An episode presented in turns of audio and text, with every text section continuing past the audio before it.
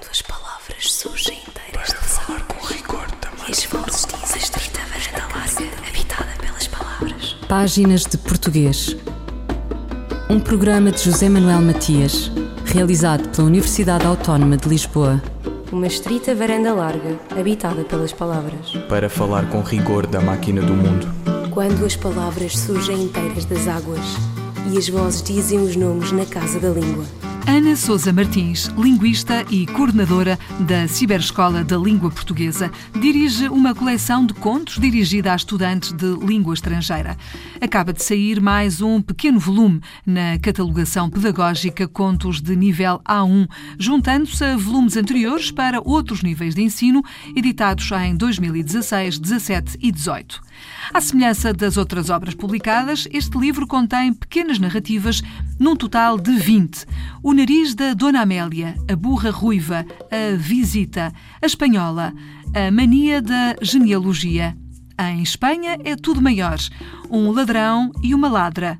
O ninho infeliz, no elétrico, a vaca brava, a amiga imaginária, conto de fadas, ter carro e andar a pé problemas com números, maridos e mulheres, Peru de Natal, o padre e a banda, erro perigoso, homem rico, homem pobre e o hipnotista, que se destinam a aprendentes de português de nível de iniciação que tenham mais de 4 a 6 meses de aprendizagem. Como é de A1.1, enquanto os outros têm as glosas, as glosas são um, um, o significado das palavras, a explicação breve do significado das palavras na margem do texto, na margem do conto.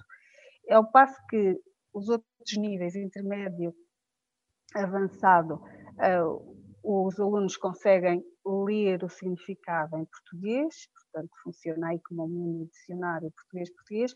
Na iniciação, a probabilidade uh, dos alunos não conseguirem captar o significado das palavras através da explicação em, em português é muito elevada. Uh, porquê? Porque o seu vocabulário é ainda muito reduzido. Então, se eu estou a explicar um vocabulário ainda básico, não é? Uh, com uh, outro vocabulário que também ele em português, a probabilidade disso, disso ser ineficaz é, é, é elevada e por isso é que optamos por colocar as glosas em inglês. Porquê em inglês? Porque é a língua franca, ainda é e continuará a ser, e porque mesmo os, os, os, alunos que tenham um conhecimento incipiente do português, do perdão, do inglês, uh, as palavras que nesse volume de A1 aparecem uh, são uh, quase de certezas do, do conhecimento do, dos alunos. Portanto, essas palavras em inglês que aparecem a explicar o significado das palavras em português são do conhecimento comum, mesmo, mesmo qualquer, qualquer aluno de qualquer outra nação que tenha feito iniciação em inglês consegue, iniciação um estudo avançado, consegue tirar proveito dessas, dessas glosas. Diz que este livro é para alunos uh, de A1 e significa que é para alunos que estão a ter o primeiro contacto com a língua portuguesa? Tem que ter alguns meses de, de conhecimento prévio. Porquê? Porque os primeiros meses de, de aprendizagem da língua é destinado ao conhecimento da estrutura sintática básica do português, sujeito, predicado, e ao, ao vocabulário mínimo básico, ok?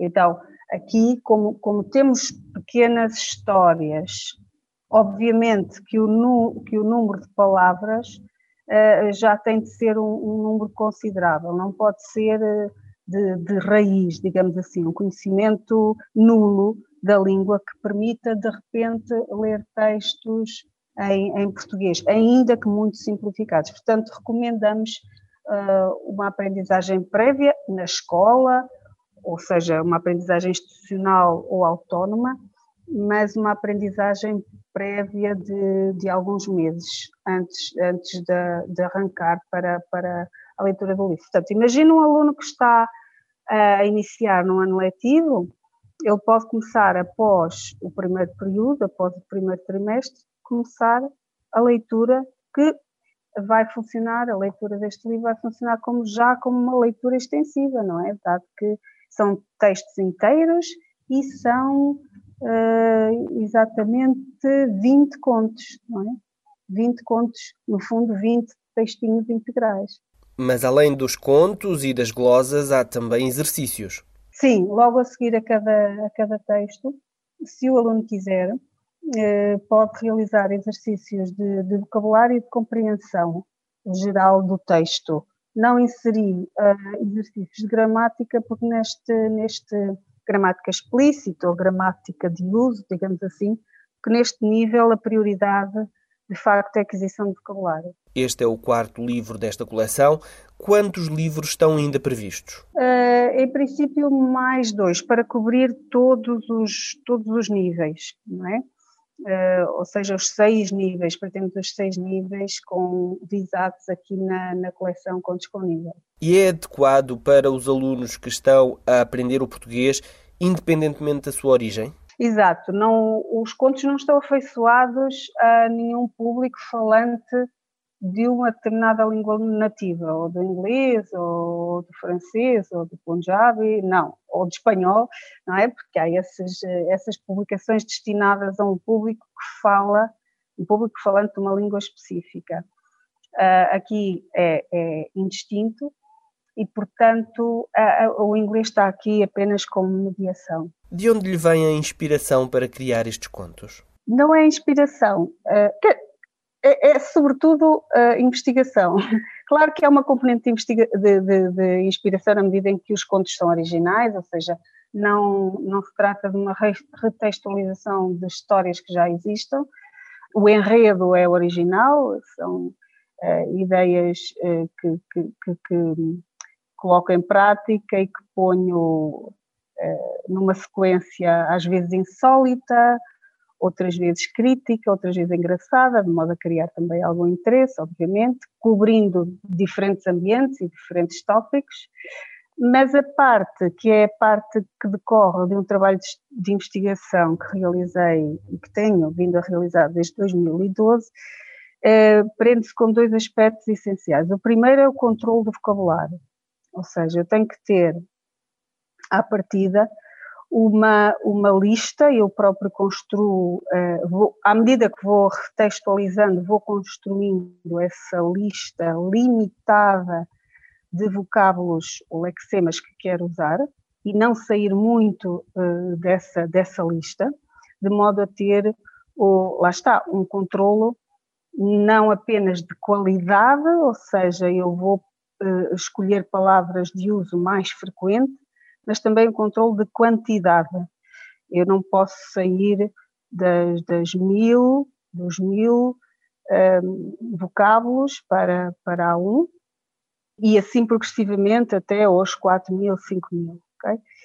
E, portanto, há aqui um, uma atenção muito, muito especial e, e, mais uma vez, quanto mais descemos no, no nível, mais um investimento de, de, desta parte de vocabulário uh, fica encarecida. Depois, o outro aspecto fundamental é obviamente a sintase, ou seja, optar por frases uh, com a ordem uh, não marcada dos constituintes. O que é que isto quer dizer? Quer dizer que eu vou, a priori, construir frases com a ordem natural das, da, dos elementos frásicos, sujeito, predicado, dentro do predicado o, o verbo e depois os seus complementos, mas obviamente que se um texto for do princípio ao fim escrito assim, torna-se artificial. Quer dizer que aqui além vai haver algumas estruturas embebidas, um bocadinho mais complexas, ou então estruturas enfáticas, as tais que trocam a ordem.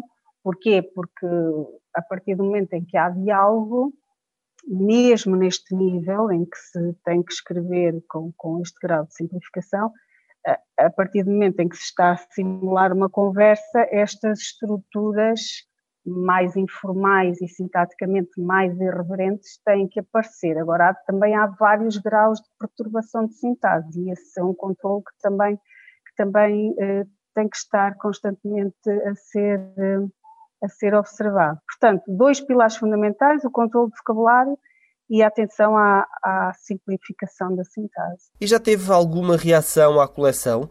Como é que estes livros estão a ser recebidos pelos alunos? Sim, os contos têm, então, estão a ter eh, grande aceitação. Na verdade, não sabemos se também por parte de professores, ou seja, penso que, que um, alguns professores recomendam a compra e a leitura destes, destes livros. Curiosamente, antes desta coleção, eu fiz a retextualização de clássicos da literatura e eu francamente esperava, como eram os grandes clássicos da literatura, que, esses, que essa coleção tivesse mais êxito do que esta, dado que estas são histórias uh, inventadas, ficcionais, pequenas peripécias, pequenos quadros um, de, uma, de uma autora in, praticamente incógnita, que sou eu, estes tiveram, tiveram mais, uh, mais impacto ou mais sucesso, se podemos chamar, pronto, sempre um sucesso relativo, do que a retextualização dos clássicos, curiosamente. Ana Sousa Martins, linguista e coordenadora da Ciberescola da Língua Portuguesa, sobre a edição de contos tradicionais para alunos de português língua estrangeira. Fulgurações do nosso idioma um apontamento da professora portuguesa Carla Marques. A partir de uma recente polémica, Carla Marques escreve sobre os significados do adjetivo preto, desde a sua relação com a cor às ideologias que pode veicular na comunicação. Crónica nos Antípodas do Café Preto, Café Bom, da recordação de Itabira do poeta brasileiro Carlos Drummond de Andrade. O adjetivo preto tem como significado primordial a noção de cor a cor mais escura de todas, por oposição ao branco, esclarece-nos o dicionário. A palavra preto pode ser usada, entre outras da mesma natureza, para apontar um elemento diferente no seio de um grupo, exatamente porque permite marcar a diferença e a oposição. Leva o amarelo ou o preto? Poderíamos perguntar, procurando individualizar dois vestidos. Neste sentido, o adjetivo é usado como tantos outros que permitem especificar unidades num conjunto: alto-baixo, grande-pequeno, redondo-quadrado. A questão não tem, todavia, a mesma dimensão quando se procura distinguir pessoas. Apontar-se num grupo que inclui indivíduos de cor branca e de cor preta, apenas os de cor preta, para os distinguir dos restantes, é um potencial indício de pensamento de matriz racista. A intenção poderá não ser conscientemente depreciativa, mas a linguagem não é neutra e arrasta consigo significados e ideologias de que é preciso ter consciência. Uma das grandes missões da humanidade será a de mudar o pensamento que está por detrás da linguagem discriminatória. Mas enquanto tal não acontece, Ative-se a consciência linguística no momento das escolhas. Tal como não usamos palavras grosseiras em determinados contextos, recusemos as palavras que magoam e fazem de nós seres feios em todos os contextos.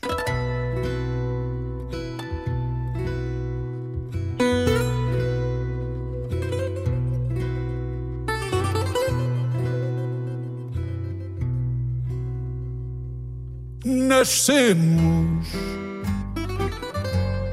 tão furiosamente sábios, dispensamos a razão,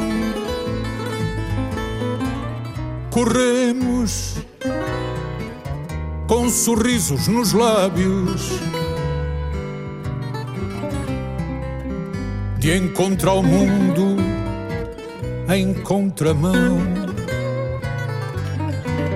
Crescemos descortinando o nosso fado, desvendando a nossa voz. Mantemos bem acondicionado o fugitivo que há em nós. E tu que nem sempre me entendes, mas que tão bem sabes aconchegar aquele que eu sou. Talvez num breve instante ao olhares-me, consigas simplesmente sem pudores, rever-te em mim. Às vezes, nada nos pode causar medo, tudo corre de feição. Revezes também constam no enredo. Pois não há bela sem senão. Mais tarde valorizamos a inocência e o que dela resta em nós. Mais tarde temos plena consciência de que o final é sempre a sós.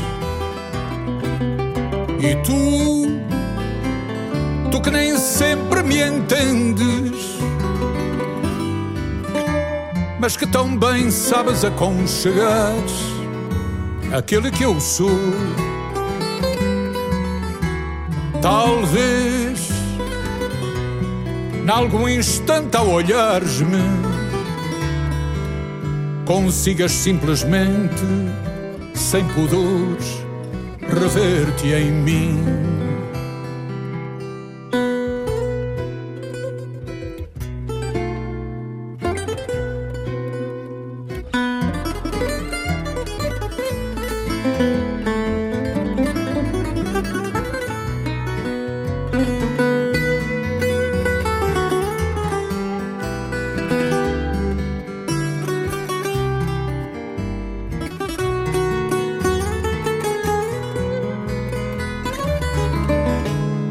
Talvez de vez em quando ao olhares-me consigas simplesmente sem pudor rever-te em mim.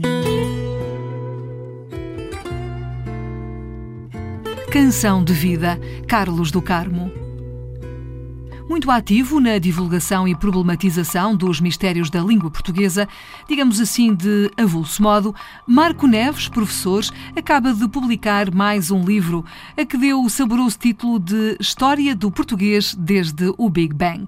Marco Neves. Depois de, de, de, o português se tornar a língua usada oficialmente em, em Portugal, o período de tempo entre, entre este momento e o momento em que o português começa também a ouvir-se noutros, noutros pontos do, do, mundo é muito curto, ou seja, a língua uh, rapidamente sai deste, deste retângulo. E o que é que acontece ao sair, acontece aquilo que vemos hoje em dia.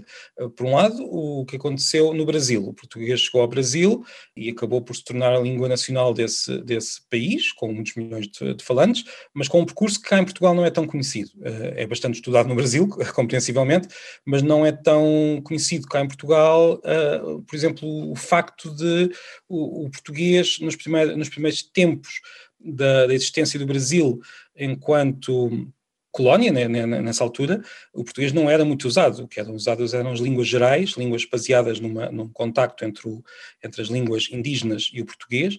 Era usada, eh, uma das línguas gerais era, era muito, muito importante e chegou a ser uh, chamada língua geral brasílica, seria uma, uma língua própria do, do Brasil e muito, muito diferente do português. É incompreensível, quer dizer, é baseada acima de tudo na gramática e no vocabulário uh, do tupi-guarani e não tanto do, do português. Uh, foi no século XVIII que, por ação do Marquês de Pombal, o português começou a ser um, imposto por uma questão de, de, gestão do reino, não é? Uh, como língua uh, do Brasil, e foi a partir daí que, que o português se tornou a língua, a, a língua do Brasil. Esta é uma das explicações para, para as diferenças que existem, há outras explicações, claro. Uh, nós próprios em Portugal alterámos bastante a língua, a língua não, não ficou parada por cá.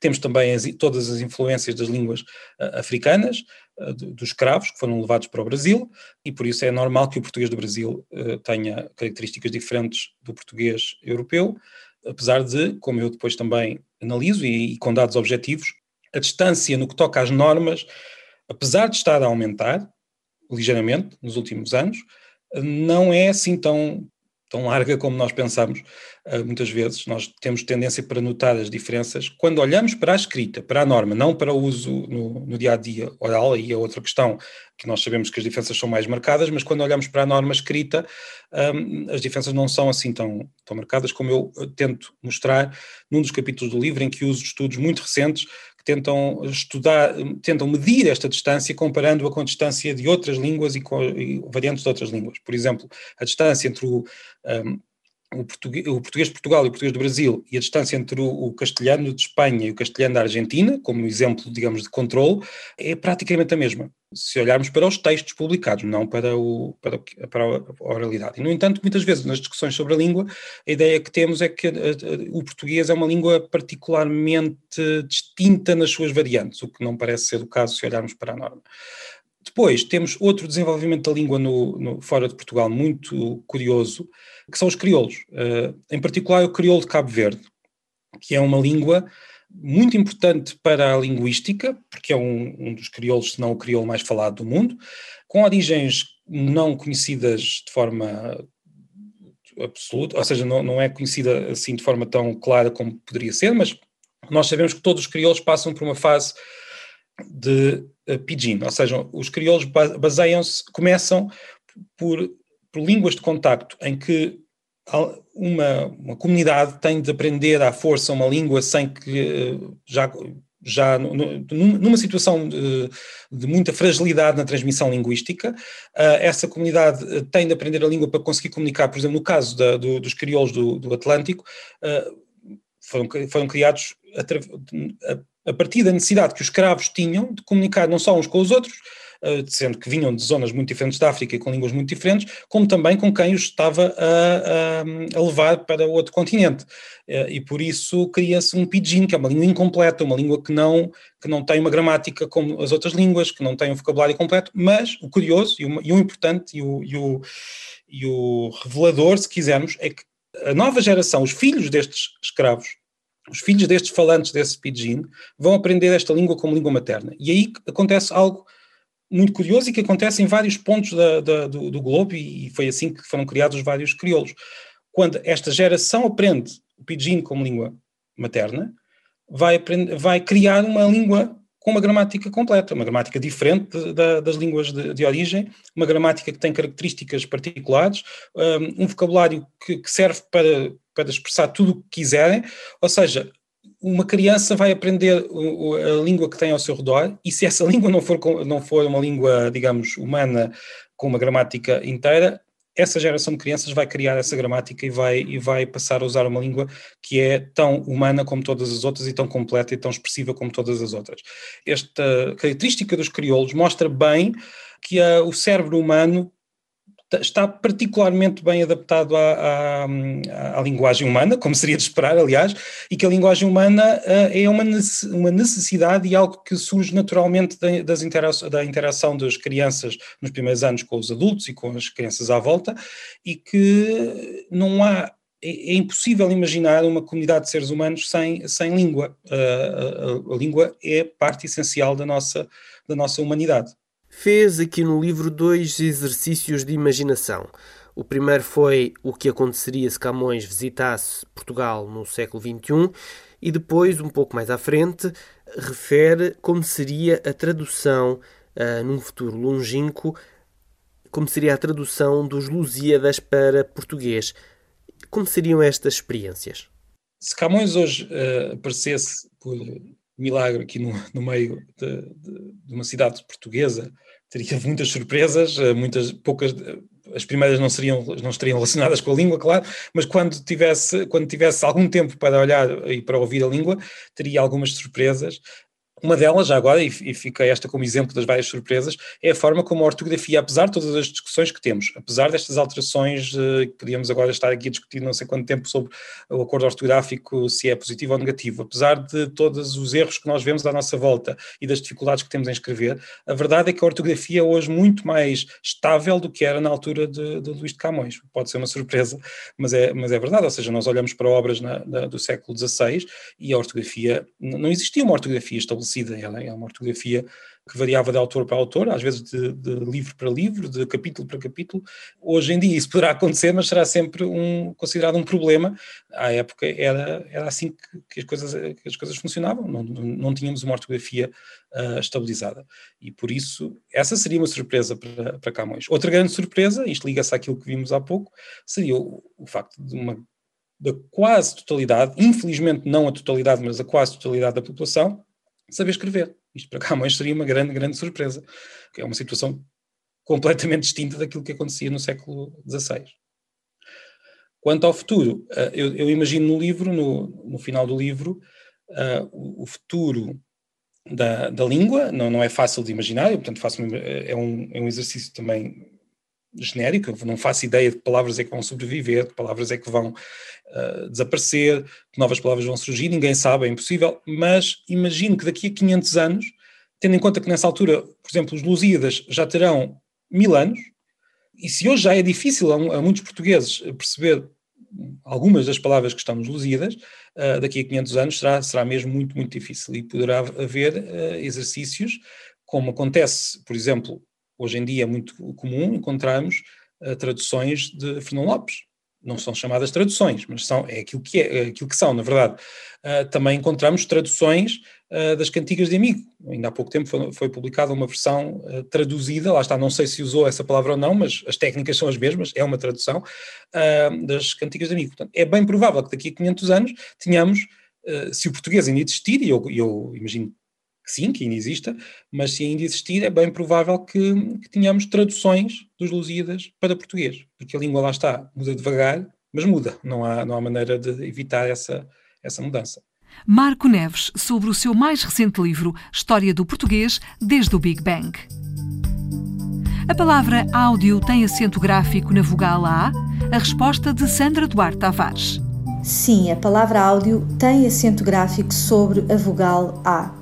Como sabemos, designa o conjunto de técnicas usadas na gravação e transmissão de sons. Provém da forma latina audio, que correspondia à primeira pessoa do presente do indicativo do verbo audire, ouvir. Na sua adaptação ao português, a palavra tornou-se esdrúxula, pelo que a vogal A deve ser escrita com acento agudo. Por exemplo, a gravação foi feita em áudio e em vídeo. A propósito da palavra vídeo, provém da forma latina video, que correspondia à primeira pessoa do presente do indicativo do verbo videre, ver. Na sua adaptação ao português, a palavra tornou-se esdrúxula, pelo que a vogal i deve ser grafada com acento agudo. Por exemplo, o programa foi gravado em vídeo. Sandra Duarte Tavares, linguista. Eu, El Rei, faço saber aos que este alvará virem que hei por bem me apraz dar licença a Luís de Camões para que possa fazer imprimir nesta cidade de Lisboa uma obra em octava rima chamada Os Lusíadas. Estante Maior, em colaboração com o Plano Nacional de Leitura. A fala a nível do sertanejo engana.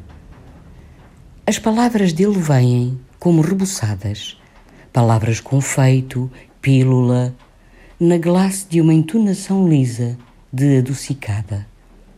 Enquanto que sob ela dura e endurece o caroço de pedra, a amêndoa pétrea dessa árvore pedrenta, o sertanejo, incapaz de não se expressar em pedra.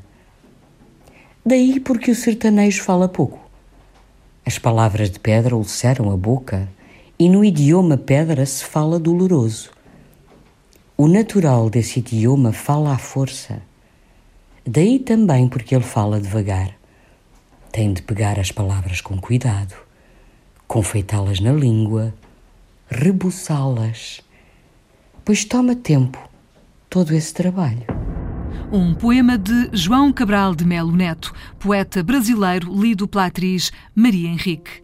Ouviram páginas de português, as despedidas de Filomena Crespo, José Manuel Matias, Miguel Roque Dias e Miguel van der Kellen. Quando as palavras surgem inteiras de falar com rigor também. E varanda larga, habitada pelas palavras. Páginas de português. Um programa de José Manuel Matias realizado pela Universidade Autónoma de Lisboa. Uma estrita varanda larga, habitada pelas palavras. Para falar com rigor da máquina do mundo. Quando as palavras surgem inteiras das águas e as vozes dizem os nomes na casa da língua.